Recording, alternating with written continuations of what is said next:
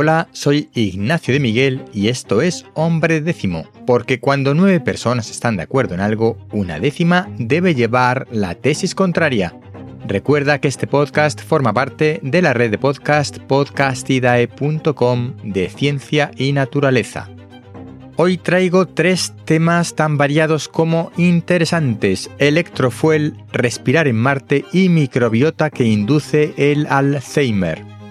¿Conoces el electrofuel? El electrofuel o e-fuel es un combustible para vehículos que se fabrica a partir de fuentes renovables y que es neutro en emisiones de CO2. La diferencia con los biocombustibles es que estos últimos sí generan emisiones netas de CO2 porque provienen de productos orgánicos, de plantas. El e-fuel, sin embargo, es sintético, se fabrica a partir de hidrógeno y CO2 capturado. Se trata de un combustible que estará permitido usar en motores de combustión interna, los motores de gasolina y diésel actuales, incluso a partir de 2035, cuando su fabricación y venta estarán prohibidos en la Unión Europea. Se podrán seguir vendiendo y fabricando si es que pueden usar estos e-fuel o combustibles sintéticos. En su momento creo que comenté que esta salvedad había sido impuesta por Alemania y muchos medios tildaron a los germanos de someterse a los lobbies de la industria de la automoción. Pero digo yo, ¿qué mal hay en usar combustibles neutros en emisiones de carbono, independientemente de cómo se hayan conseguido? El objetivo de la norma y del interés general se cumple. El caso es que en relación con el electrofuel, por primera vez se ha probado en un entorno real en Finlandia, se ha fabricado una parafina a partir de hidrógeno y CO2 y se ha probado en tractores diésel convencionales. Si este tipo de combustible se puede producir a un precio razonable a escala comercial, podría permitir que se siguieran fabricando motores de combustión, al menos los diésel.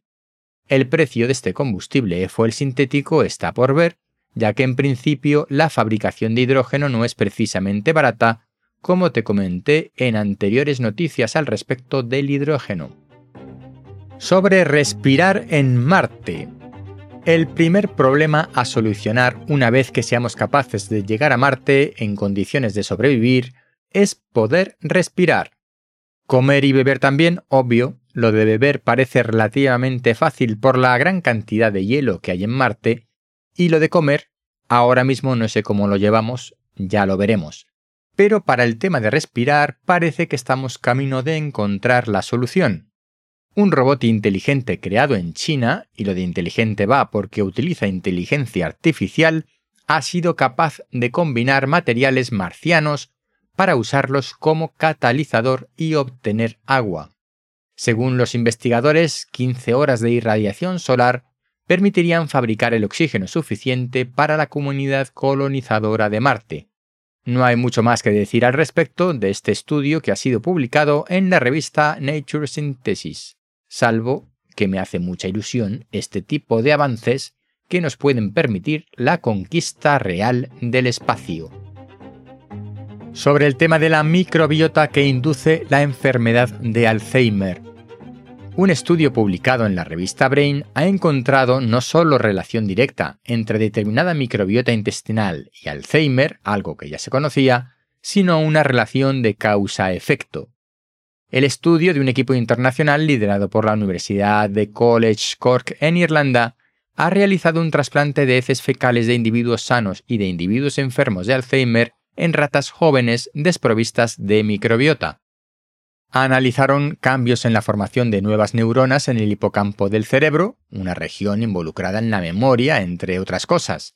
El resultado más llamativo del estudio es que por primera vez se ha podido observar que los síntomas del Alzheimer se pueden transmitir a individuos jóvenes y sanos a través de la microbiota.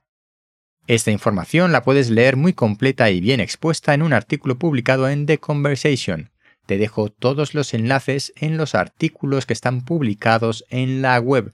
Pásate por hombredécimo.com y podrás encontrarlos. En las notas del programa tienes los enlaces. Hasta aquí el episodio de hoy. No olvides apuntarte a la newsletter desde la web hombredécimo.com para no perderte nada. Hasta pronto.